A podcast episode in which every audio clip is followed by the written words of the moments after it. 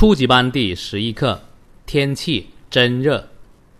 This weather is horrible. It's not just hot, it's Africa hot. It's hot enough to melt the earth.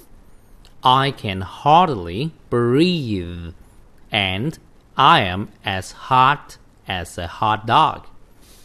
It's raining fire. I would rather die than to go outside. You could fry eggs on the sidewalk. Let's stay at home and stay out of trouble. I'm sweating like a pig. It's too hard to think.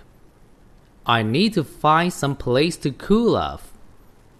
I believe only air conditioner can save my life.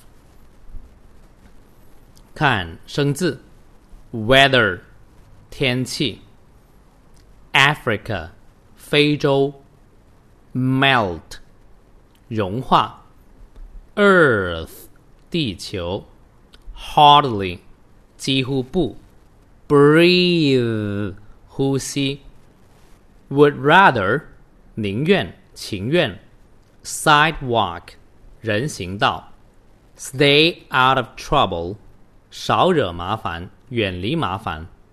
Sweat 流汗，air conditioner 空调。我再读一次。This weather is horrible. It's not just hot, it's Africa hot. It's hot enough to melt the earth. I can hardly breathe and I am as hot as a hot dog.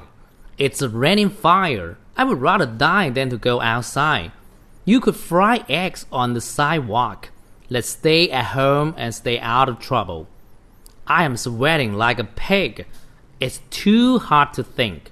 I need to find some place to cool off.